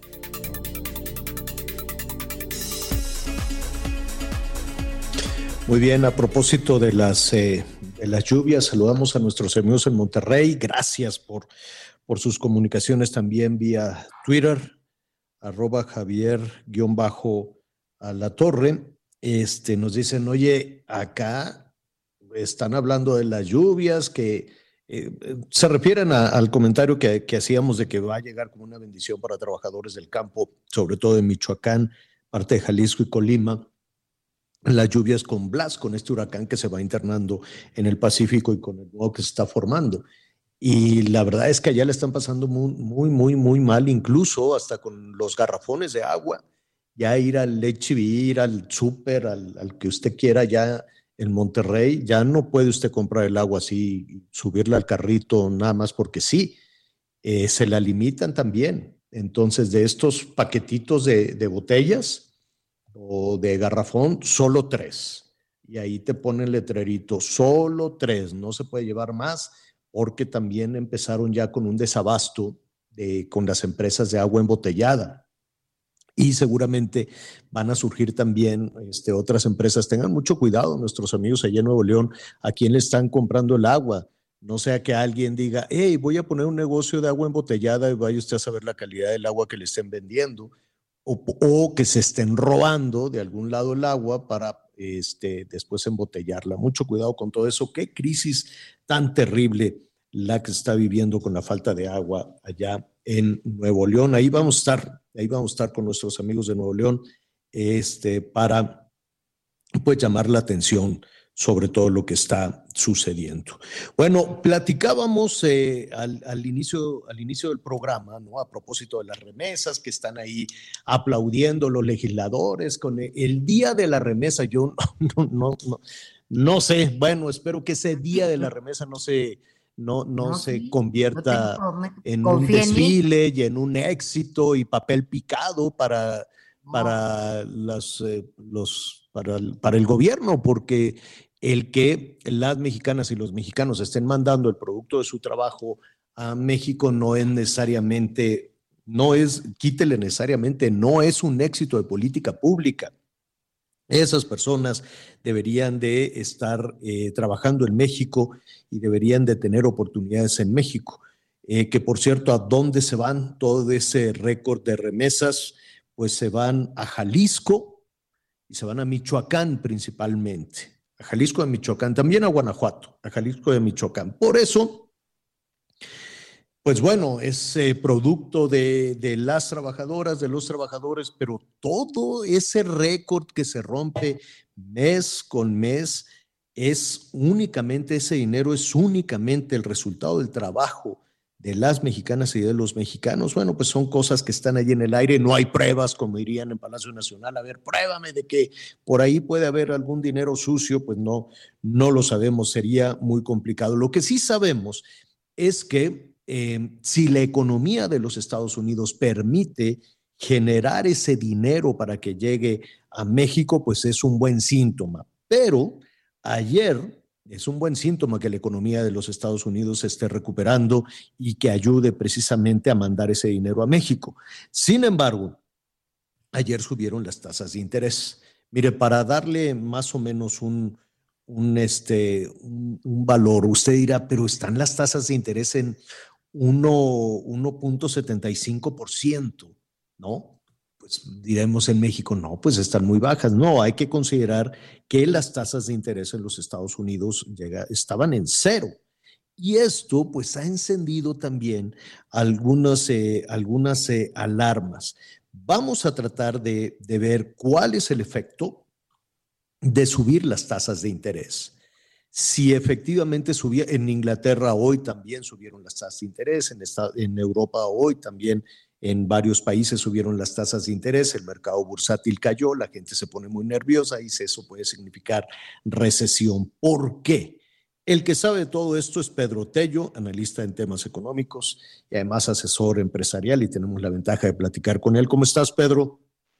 Javier, muy buenas tardes, gracias por la invitación y sí, ciertamente es un tema muy importante porque lo que se ha decidido el día de ayer en Estados Unidos y lo que se está decidiendo hoy en Europa no es sino la reacción natural de los países para tratar de contener la marea inflacionaria que ha sido mucho más intensa de lo que originalmente se pronosticaba, que será más prolongada de lo que se estaba esperando y cuyos impactos negativos sobre la planeación de las economías, sobre el presupuesto de las familias y la decisión de los inversionistas ha puesto literalmente en jaque a la economía mundial y lo que estamos viendo es eso, decisiones tan inesperadas como la de ayer de la Reserva Federal, que decidió dar un incremento como no se había dado en el precio del dinero en la economía de Estados Unidos en los últimos 27 años, lo que refleja, sin lugar a dudas, la magnitud de la importancia que tiene en aquel país combatir la inflación, lo que sin duda en el caso de México va a ocasionar que exactamente dentro de una semana, el jueves próximo, el Banco de México alrededor de la una de la tarde saldrá a los medios de comunicación a anunciar un incremento más también en el precio del dinero vigente en el territorio y en la economía mexicana. Lo primero que entendemos cuando suben las tasas de interés, Pedro, corrígeme si, si me equivoco, es que el dinero nos va a salir más caro, es decir, eh, el pagar la tarjeta de crédito, el pagar algún crédito, algún crédito hipotecario, independientemente de, del plan que se tenga en ese sentido. Em, es decir, consumir sería más caro, ¿así es? Sí, en efecto. Eh, eh, a ver, para que nos, nos entiendan quienes nos escuchan. La tasa de interés que se fija o que se fijó ayer en Estados Unidos, la que se establece hoy en Europa y la que se va a, definir en México la próxima semana, es la tasa de interés que aplica en los créditos que los bancos piden, bancos comerciales, donde usted y yo tenemos cuentas, que los bancos piden al Banco Central, en nuestro caso al Banco de México, en Estados Unidos a la Reserva Federal. Es el precio del dinero para los bancos. Si a los bancos les cuesta más caro pedir un crédito para atender sus necesidades de corto plazo del día a día, alguien tiene que pagar esa mayor tasa que ellos están cubriendo. Y lo que hacen los bancos es trasladar ese aumento en la tasa que ellos pagan a la tasa de interés que cobran a quienes como usted y yo solicitamos un crédito de nómina, un crédito personal, o quienes utilizamos la tarjeta de crédito, o quienes utilizamos las tarjetas de tiendas departamentales, o quienes solicitan un crédito para comprar un automóvil o una casa, en estos dos últimos casos, cuando contratamos financiamiento bancario a tasa variable. No aumenta la tasa de interés, Javier, para quienes contrataron un eh, crédito hipotecario o un crédito automotriz a una tasa fija. Se mantendrá hasta que termine su financiamiento la tasa de interés pactada inicialmente la lógica nos diría que cuando hay estos incrementos en, las tasas, en, la tasa de interés sería también una invitación al ahorro, ¿no? una invitación a, buscar una alternativa distinta al consumo. Entonces, eh, parecería un llamado a revisa lo que estás gastando, revisa el consumo y ahorra. Aunque este es un país donde no, no hay, hay todavía un terreno enorme para, para incrementar los servicios bancarios. ¿no? Sí, por supuesto. Cuando aumenten las tasas de interés, el primer mensaje que debemos asumir los usuarios de los servicios de la banca es, a ver, si tienes una tarjeta de crédito o tres tarjetas de crédito que utilizas cotidianamente y las tienes casi al tope, la primera recomendación es paga tan pronto como sea posible ese financiamiento, porque es el más caro que existe en México y porque además lo que conoceremos el próximo jueves no será la última decisión de aumento en la tasa de interés, sino después de esta van a venir por lo menos otras tres, tres aumentos más. Así que el primer mensaje es desendeudate del crédito que es el más caro. ¿Cuál? El de las tarjetas de crédito.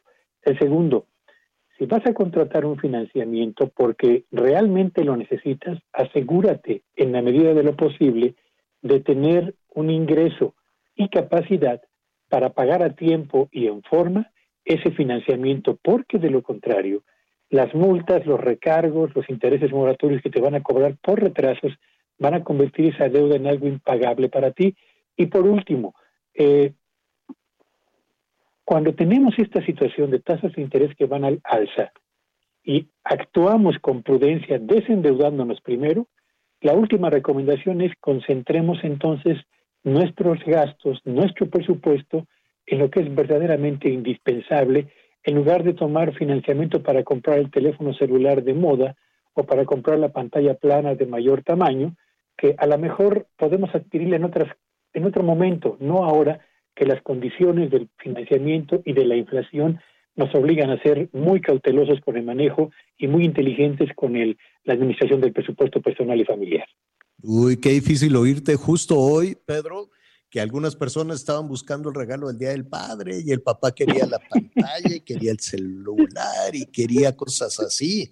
Entonces, este, pues nada, en desventaja todavía frente al 10 de mayo. Sí, yo creo que hay, hay que ser de verdad muy inteligentes y muy prudentes con el manejo de las finanzas personales. Yo le acabo de estropear el regalo a muchos padres, entre ellos a mí, supongo, pero Exacto. creo que eso es finalmente lo más, lo más apropiado en tiempos como los que vivimos ahora, Javier. Ni modo, ya te van a regalar ahí un portalápices o algo con, con- Un con- pero abrazo con mucho cariño, que- ¿no? Ni modo. Son, De esos abrazos son- que están llenos de cariño y que nos ayudan a sentirnos mejor con la familia. Oye, un minuto más, te, te robo un minuto más, porque eh, entre los comentarios, yo sé, tú nos has, a- a- nos has ayudado a saber qué decisiones podemos tomar como familia y podemos tomar como consumidores. Pero pues estamos escuchando desde, desde muy temprano, desde la madrugada, porque pues, venían las preocupaciones de Europa, de Asia y demás, la palabra recesión se ve por ahí en el, en el ambiente y eso asusta y asusta mucho.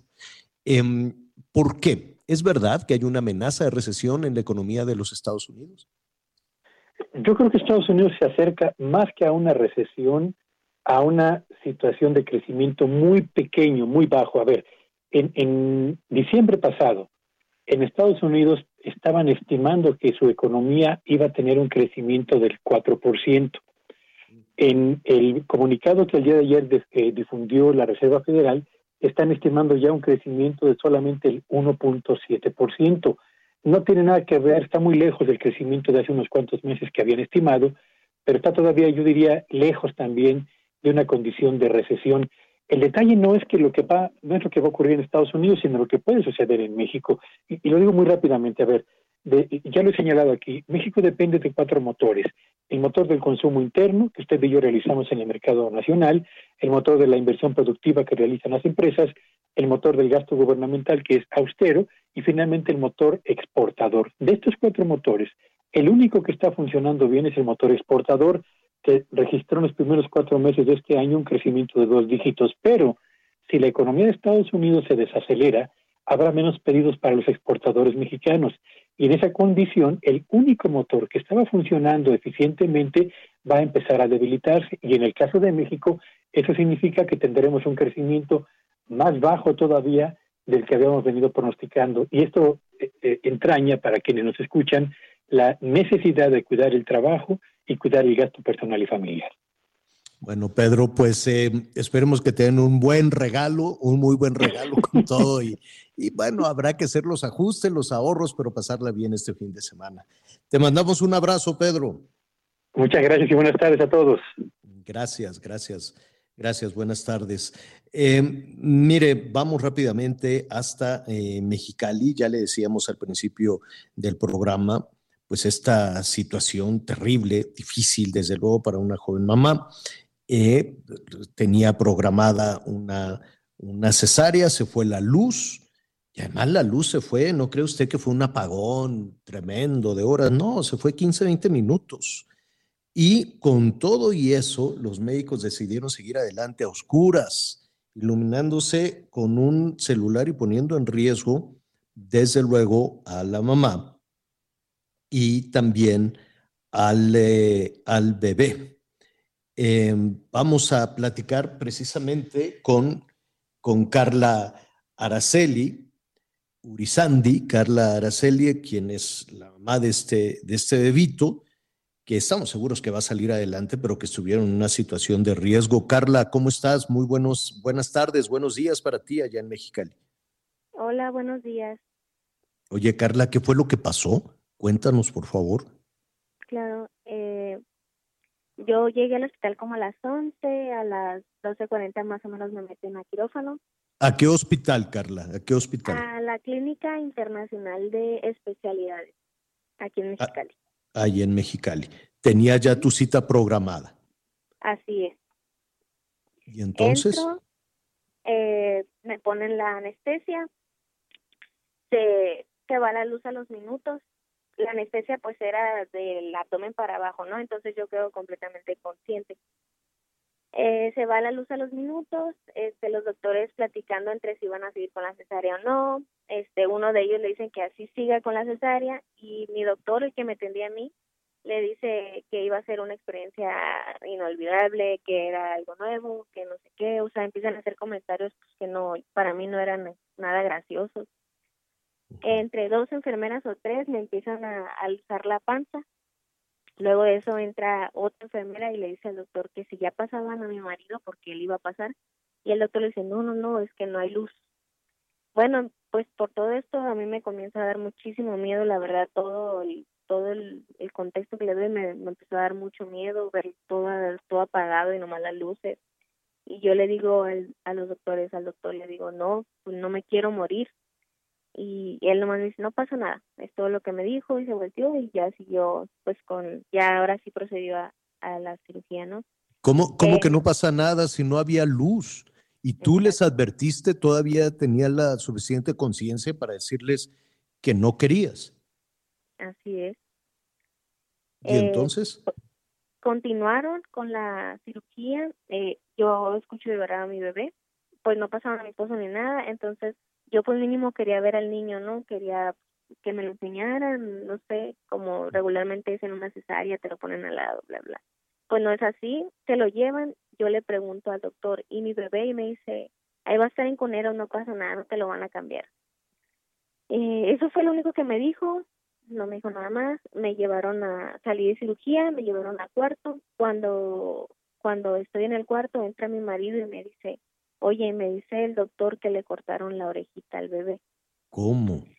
Entonces, imagínense, yo voy saliendo de la cirugía, que me digan que le cortaron una oreja a mi hijo, sentía que se me venía el mundo encima, la verdad. Y le, y le digo, ¿cómo? Sí, pues me dice que lo cortaron, pero que no sabe quién fue, que él no fue. Simplemente él no fue, él se deslindó. No, pues él fue, fueron todos los ahí involucrados. Fue, fue, fue la, la herida de tu bebé, es, es muy grande. ¿Qué, qué pronóstico hay? Eh, en la en la orejita donde le hicieron el corte, él, te- él tiene un hemangioma, entonces pues le afectó más. Eh, la, lo- los puntos son ocho puntos los que le hicieron en su oreja. Ocho puntos, entonces es una herida muy grande. Sí, Oye, ¿qué, pues, verdad, antes de ir con Anita, antes de ir con Anita Lomelí, ¿qué vas a hacer? ¿Qué, qué explicación te dan? ¿Vas a presentar una denuncia? claro, la denuncia ya, ya la, ya la puse. Eh, yo la verdad cuando salí de ahí pues no sabía cómo proceder ni nada, tenía miedo, pero pues gracias a Dios no sé ni cómo le he hecho, desde el segundo día de mi cesárea estoy parada por mi hijo y pues yo voy a llegar hasta donde tenga que llegar hasta que se esclarezcan las cosas y se haga justicia se tiene, se tiene que hacer. Anita Lomelí. Carla, pues, Carla Araceli, eh, pues te mando un abrazo porque no son temas sencillos, ¿no? Cuando le pasa algo a los hijos, las madres, este, pues aprendemos qué tan fuertes podemos llegar a ser. Yo te quiero comentar que hay algo que se llama violencia obstétrica. Esta violencia obstétrica tiene que ver con lo que te pasó a ti. Pasaron encima de tu deseo. Eh, si, hubie- si te hubieran abierto y ya hubieras estado en plena cesárea, pues digo, sí creo que tendrían que haber reaccionado como que, a ver, tratemos de que el bebé nazca. Pero si fue este, casi, casi como un volado y como una cosa eh, que a lo mejor los podía haber hecho virales en redes sociales, la verdad estas personas tienen serios problemas como médicos legales. Eh, tú debes de demandar muy bien asesorada porque ellos tienen que ser responsables de que tu hijo quede perfecto, primero que escuche, que es muy importante, eh, pero ellos no son los que te, te tienen que decir, tiene que venir un médico de afuera, un especialista, lo que ustedes necesiten, ellos los tienen, ¿Y lo quién, tienen que y quién cubrir. puede, Anita, quién puede asesorar y apoyar a Carla en ese proceso? Mira, eh, hay un grupo que se llama Gire, ¿no? Que eh, atiende muchos, muchos casos como estos, en donde al- pasan por encima de los derechos humanos de las mujeres a la hora del parto. Entonces, ¿Ya te eh, están atendiendo? ¿Te estás asesorando, Carla? Este, pues sí, estoy en la, ya, ya puse la denuncia y ahorita, gracias a Dios, parece que está procediendo bien. Qué bueno. ¿Qué, qué estarías tú esperando eh, cuando dices que se haga justicia? ¿Eso qué significa para ti? Yo la verdad pues quiero la, la atención necesaria para mi bebé, para mi hijo. Quiero que pues que tenga todos los, los medios para, para, para atenderlo bien como se merece. Carla, estaremos eh, muy, muy pendientes, muy cerca de ti, muy cerca del proceso. Gracias.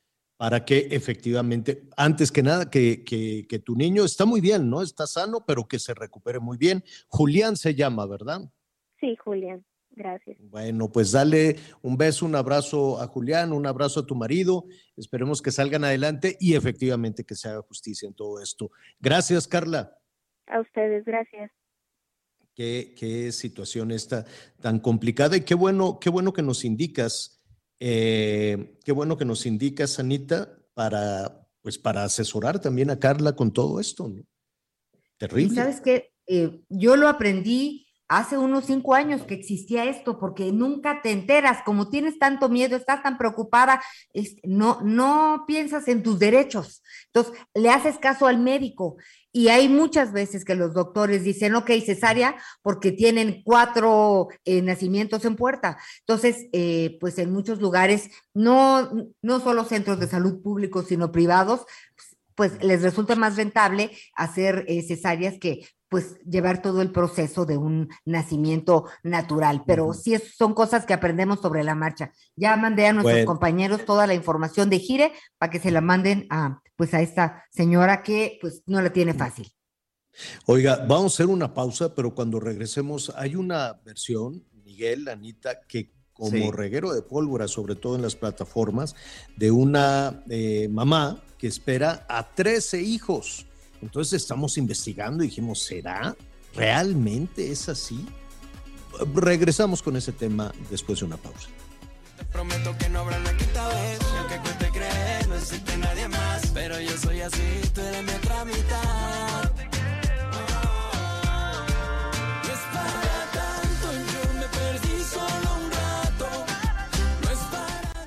Conéctate con Ana María a través de Twitter, arroba Anita Lomelí. Sigue con nosotros. Volvemos con más noticias. Antes que los demás.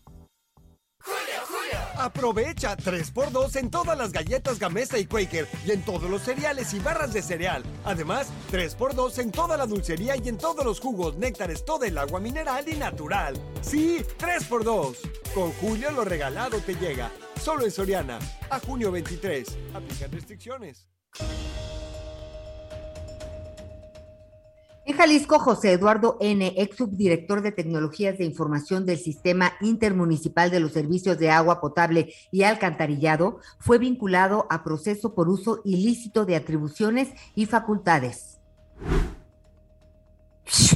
México se mantuvo en el lugar 55 del ranking mundial de competitividad, entre un total de 63 economías analizadas con retos como mejorar su ambiente de negocios, reducir la incertidumbre y mejorar la seguridad y justicia.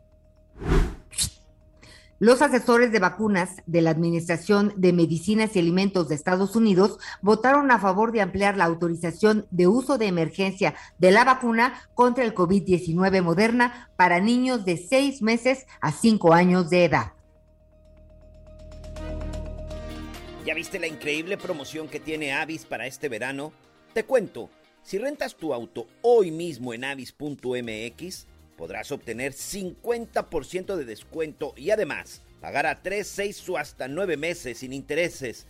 Imposible dejar ir este descuento para tus próximas vacaciones de verano. Y lo mejor es que aplica para todos los autos y todos los destinos, incluyendo los Tesla Model 3, que son eléctricos y sustentables. Yo por eso voy cotizando mi auto de una vez y ojo, te paso este tip.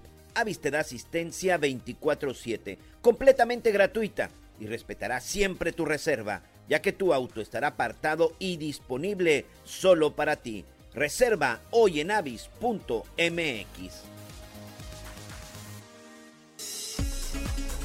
Oiga, hay una, hay una situación de emergencia que está involucrando a niños, a niñas y, y niños en el Estado de México y ya ve cómo son en el gobierno que le dan vueltas y vueltas y vueltas. Estos niños están intoxicados, 37. Son estudiantes de sexto de primaria en una escuela, eh, una escuela primaria, la Belisario Domínguez. ¿En dónde es esto? En Chalco, ¿no, Miguel? Así es, así es, señores, en el municipio de Valle de Chalco, Solidaridad.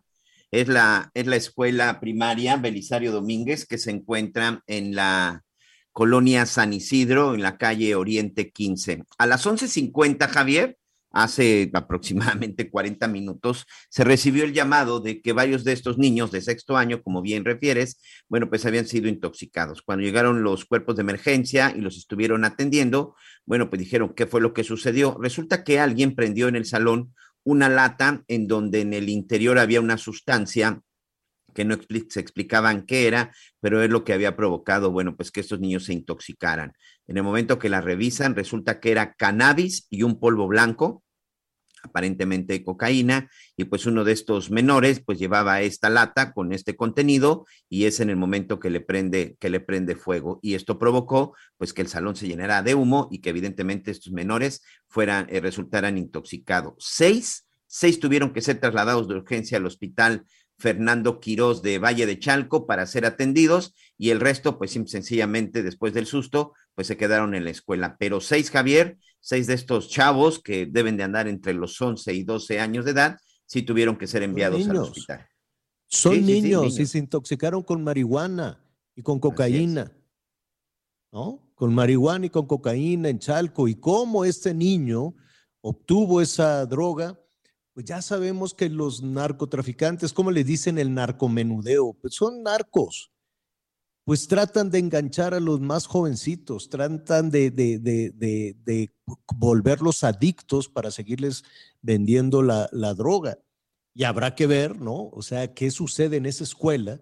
Uno, que entran con ese bote, con droga. Dos, que tienen el tiempo suficiente solos en un salón para aprender y para quemar, para aprender esa, esa droga.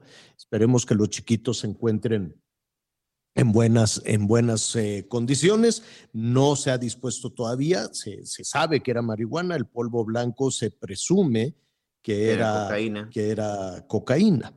Que por cierto, allí en el Estado de México, algo desde ayer por la noche, Miguel, em, pues yo tenía mis dudas de esta pareja es un bombero, pues imagínate tú el sueldo de un bombero, les, les aplaudimos y les agradecemos siempre, pero por alguna razón los bomberos que se juegan la vida y que tienen que estar siempre en disponibilidad, están muy mal pagados, pésimamente mal pagados. Bueno, pues esta pareja, eh, pues ya tiene seis hijos. Seis, correcto. Tiene, tiene, tiene seis hijos gemelos ¿Cómo, ¿Cómo estuvo? O sea, primero tuvieron a un muchachito en el 2017, si no me Correcto. equivoco. ¿no? Y luego... Así es, Javier. En el 2017, eh, esta pareja tuvo a su primer hijo. En el 2017 tienen a su primer hijo, en donde, bueno, pues sí, eh, nace solo uno. Dos años después, tres años después, en el 2020, tienen gemelos, tienen unos gemelos y un año después tienen trillizos. En total, en este momento, esta pareja, esta pareja este, de, que vive en Ixtapaluca, Estado de México, del bombero Antonio Soriano Ordóñez y la señora Maritza Hernández Méndez, bueno, pues ya tenían sus seis hijos. Pues Cinco niñas y un niño, ¿no? Cinco niñas y un varoncito y un niño. Correcto. Este, un niño que el, ahora sí que el primogénito. El primero, Antonio el solito, después gemelos y después trillizos, ¿no? Ya hay nada más. Gemelas y trillizas. Así es, ya después de todo esto ya tenían seis pequeñitos. Bueno, pues este, hace unos meses en el hospital del municipio de Chalco, nuevamente la señora Maritza Hernández Méndez eh, resulta embarazada y bueno, cuando ya empezaron a desarrollarse y cuando empezó a avanzar el, el embarazo, les avisan que van a ser padres de 13 niños.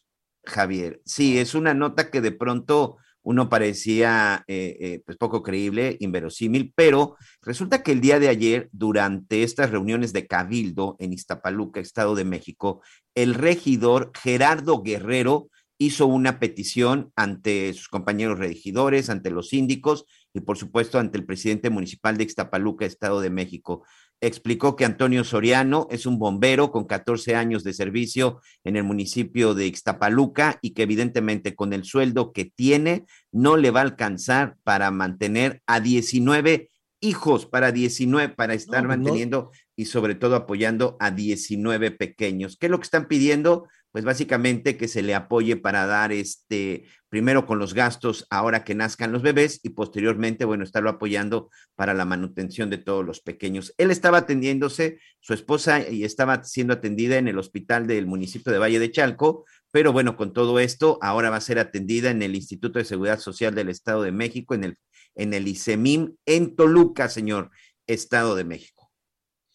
Pues eh, eh, digo, un saludo a la pareja, desde luego, habrá que apoyar, habrá que ayudar con el sueldo de un bombero, definitivamente, pues con muchas dificultades puede sacar adelante uno o dos niños. Eh, pero aquí habrá que poner atención a la salud de la mamá, a la salud de las Claro. 13 criaturitas, de los 13 niños. Yo no sé en el mundo de un embarazo múltiple de esa, de esa característica, 13 niños, que además los especialistas dicen que los niños vienen bien, que los niños vienen sanos. Eh, entiendo, como tú señalas, que los van a, que los van a llevar a un hospital público de, de Toluca para poder darles la, la- la- la atención adecuada. ¿Cuándo van a nacer los niños? ¿Sabemos o todavía no? No, no, esa información todavía no la tenemos. Mira, hay un caso que ya se había presentado con una mujer iraquí. Esta mujer también, bueno, pues ya tenía, la- este, se le había eh, dicho que iba a ser madre de 13, de 13 pequeños. Lamentablemente, durante el embarazo, eh, cuatro, cuatro de los bebés murieron, pero sí nacieron nueve. En caso de que llegara a concretarse, y esperemos que así sea por el bien de los bebés y por supuesto por el bien de la mamá, el caso de esta, de esta mujer, de esta madre en Ixtapaluca, Estado de México, sería el primer caso en el mundo, señor. Bueno, pues vamos a estar muy pendientes. Esa situación, 13 bebés eh, están. Más seis, más seis, que ya tienes pues pues ya- 19. Sí, sí, qué, qué, qué situación. Ya no me voy a quejar de mis dos Vamos a buscar al papá y a la mamá, ¿no? Los buscamos para, para platicar con ellos. Bueno, muy bien, pues eh, ya se están eh, tomando las decisiones para el Mundial del ¿qué? 26. 2026, correcto. 2026. Yo no sé dónde va a ser el partido inaugural, si en Los Ángeles o en la Ciudad de México. Evidentemente nos gustaría que fuera aquí en la Ciudad de México. Hay eh, estadios que pues, ya han recibido varios este, mundiales. Habrá que darles una mano totototota de gato para que estén en, en condiciones. Si el mundial fuera, si la decisión se tuviera que tomar ahorita, te iban a decir, no, pues es que con lo que nos pasó y que pues no hay, dinero, no hay dinero para nada. El deporte no existe en esta, en esta administración, pero el asunto es para el 26. Daniel López Casarín, ¿cómo estás? Qué gusto saludarte. Buenas tardes. Javier, ¿cómo estás? Qué gusto saludarte. Como siempre es un placer estar contigo, acompañarte. Bien lo dices, ¿eh? No hay dinero. ¿Dónde va a ser ese partido? ¿Qué es lo que está buscando? Hoy a las 4 de la tarde prácticamente se hace la transmisión. Eh, la vamos a tener justamente en Azteca y se va a poder saber qué es lo que va a suceder con respecto a este mundial y dónde va a ser el partido inaugural, porque bien, lo, bien ya lo decías. El último partido, el de la final, ese es en Estados Unidos, ahí no hay duda. Pero dónde arranca la Copa del Mundo es el que nos tiene con la duda.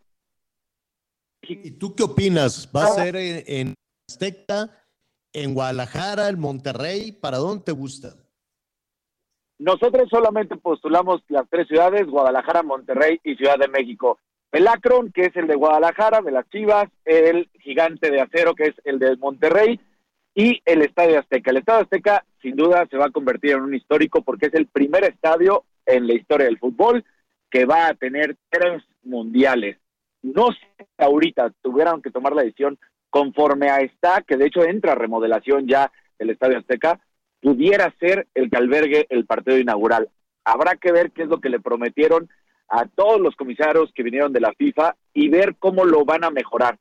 De esa manera, sí creo que puede ser el Estadio Azteca quien dé la patada inicial al Mundial del 26. Oye, aquí estamos hablando de dinero privado, ¿no? En los tres casos. Sí.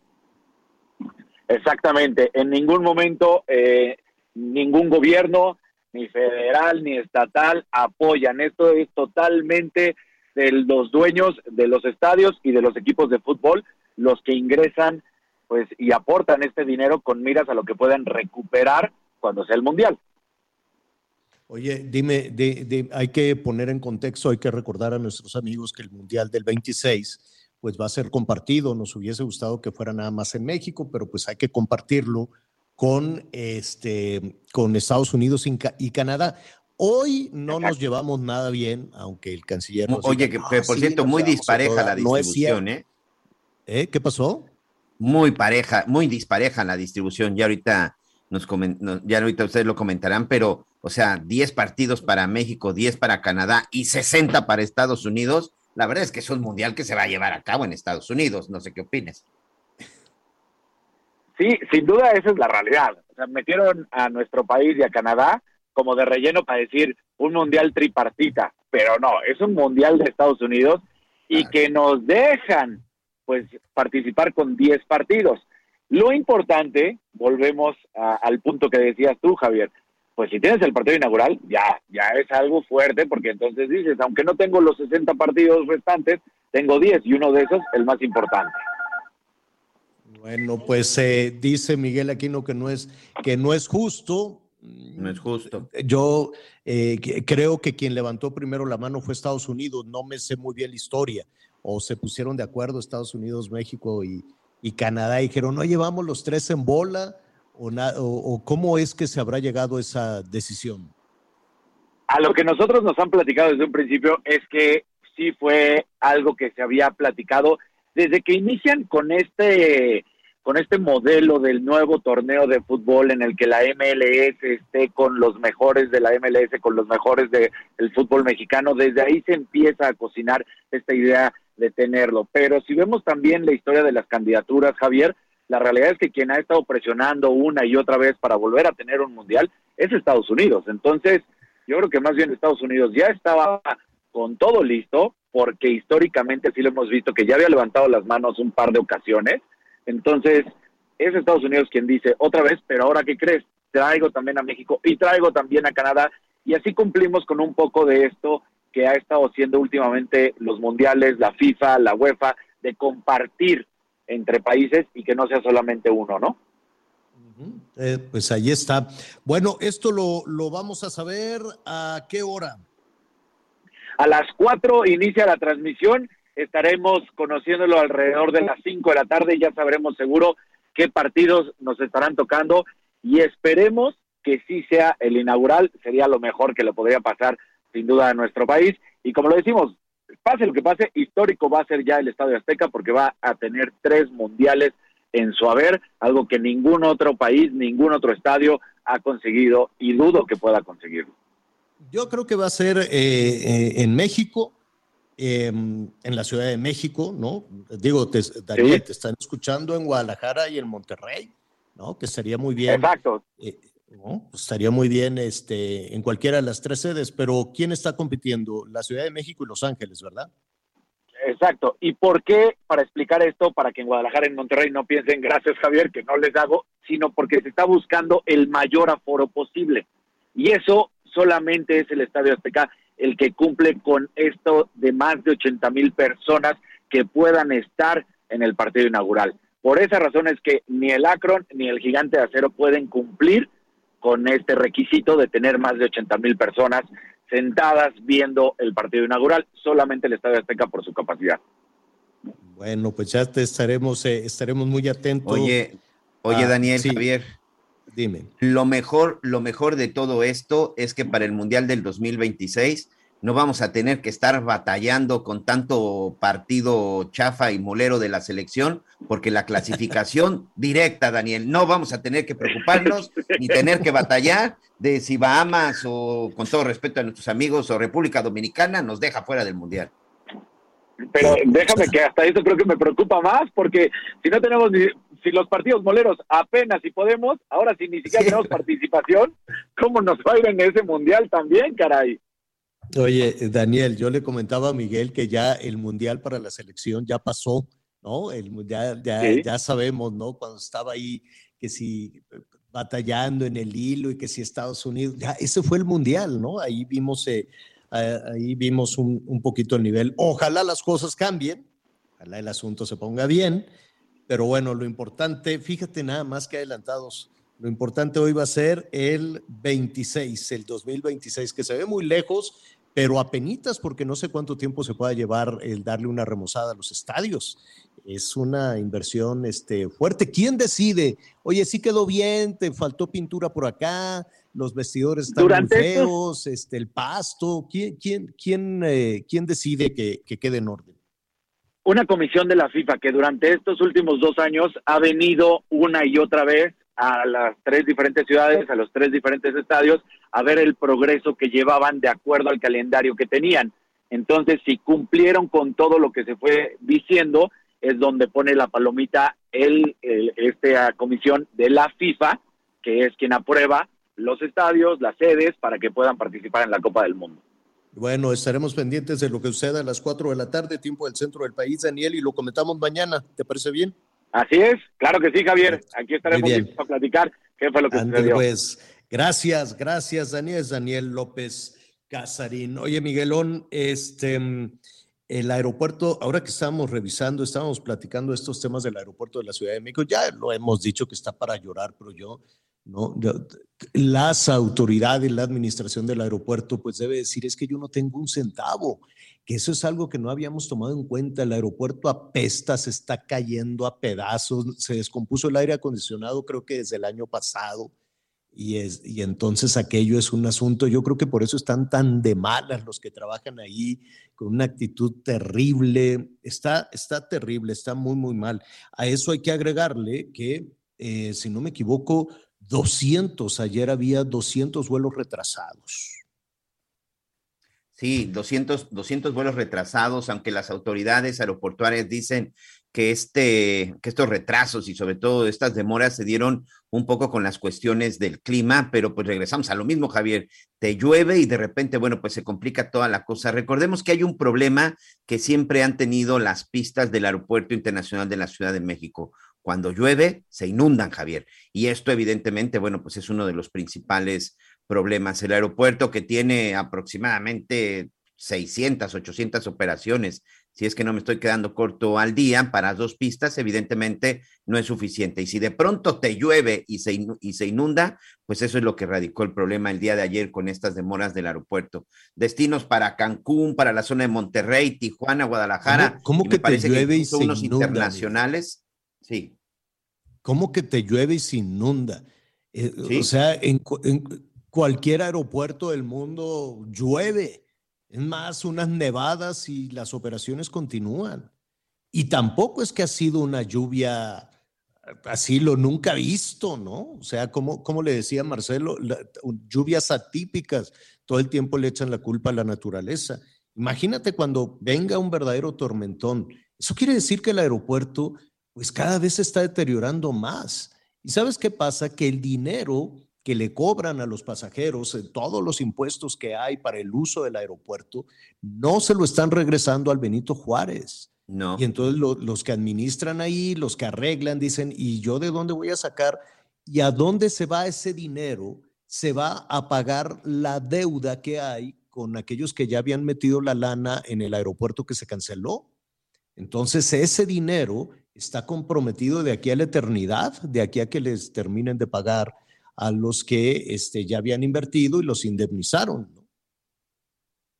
Es correcto, es correcto. Y sobre todo, Javier, que como tú bien dices, el dinero que está entrando al aeropuerto y que tendría que ir destinado a la parte del mantenimiento no se está enviando hacia ese, hacia ese lugar. Hoy todavía eh, el Aeropuerto Internacional de la Ciudad de México, bueno, pedida a la gente que antes, antes de tomar su vuelo, antes de dirigirse al aeropuerto, consulten si no hay algún tipo de retraso, sobre todo porque hay muchos que se tuvieron que reprogramar. Aquí me están mandando la información exacta.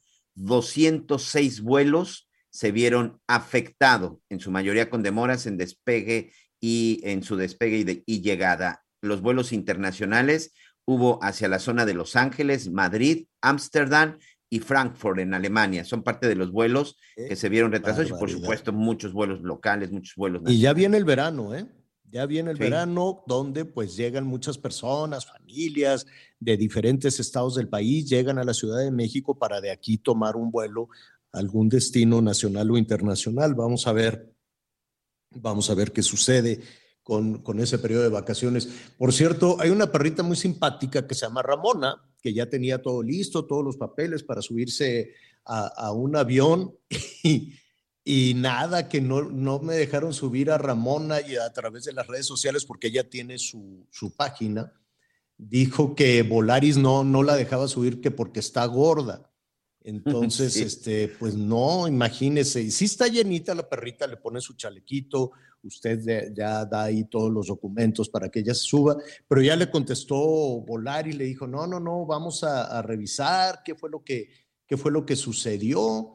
Y en este, dice, mándanos la clave de reservación, etcétera, etcétera, y ya van a subir a la perrita, que tenía una cara de tristeza, así el chalequito pues le quedaba muy justo, pues porque está, sí está medio chubby, sí está medio, medio gordita, pero eso no podía, no tenía que ser un impedimento para que no la dejaran subir al avión. Si te digo que todos los días ella llega algún asunto.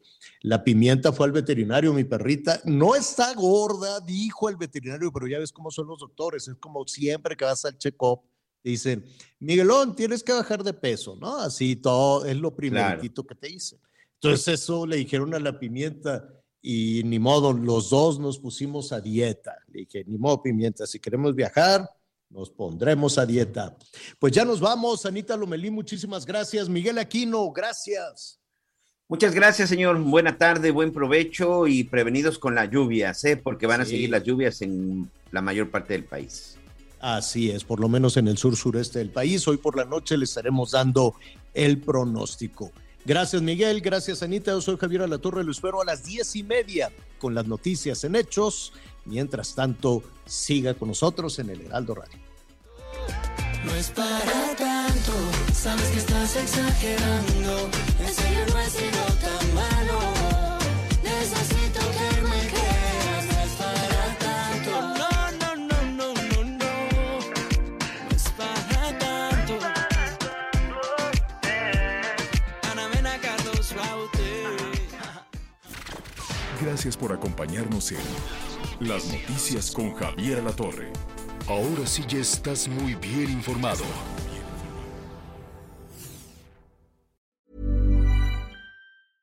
Imagine the softest sheets you've ever felt. Now imagine them getting even softer over time. That's what you'll feel with Bowl and Branch's organic cotton sheets. In a recent customer survey, 96% replied that Bowl and Branch sheets get softer with every wash. Start getting your best night's sleep in these sheets that get softer and softer for years to come. Try their sheets with a 30-night guarantee. Plus, get 15% off your first order at bowlandbranch.com. Code BUTTERY. Exclusions apply. See site for details.